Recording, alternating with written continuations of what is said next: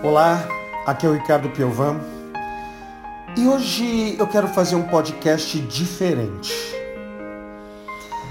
Esses dias eu recebi um vídeo no LinkedIn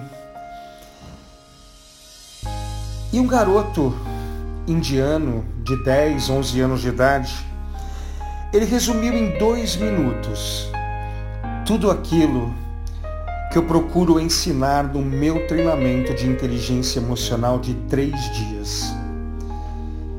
E eu quero dividir essa mensagem com você. Se você puder agora fechar os olhos, feche seus olhos e ouça essa mensagem.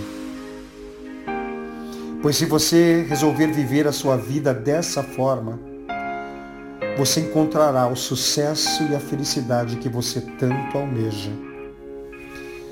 Se você puder, feche seus olhos e escute com coração essa mensagem.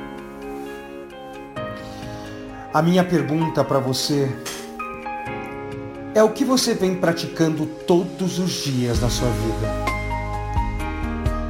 Pois você se torna muito bom naquilo que você pratica o que você vem praticando na sua vida.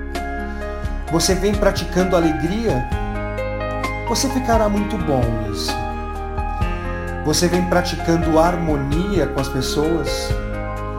Você também ficará muito bom nisso.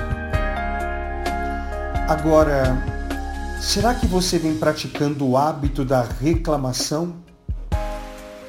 Pois se você reclama, acredite, você ficará muito bom nisso.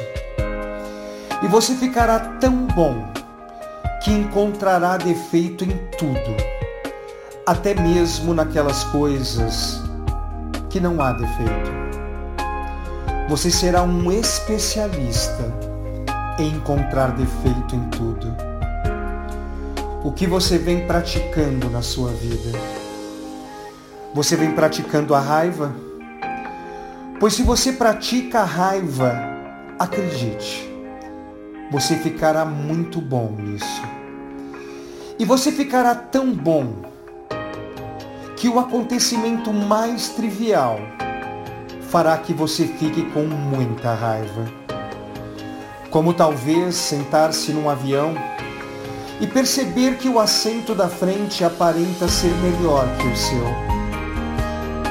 E então, você vai achar que está sendo injustiçado pela companhia aérea e você vai ficar com muita raiva. O que você vem praticando na sua vida?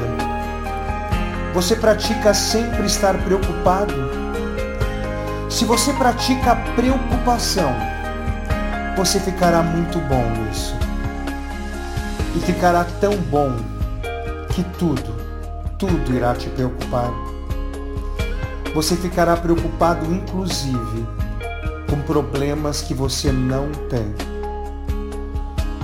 Então eu te proponho, se tudo é uma questão de prática, eu proponho que você pratique a alegria, que pratique a harmonia com as pessoas que você ama, que pratique a paz.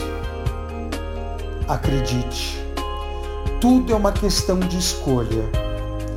E você pode escolher praticar o bem.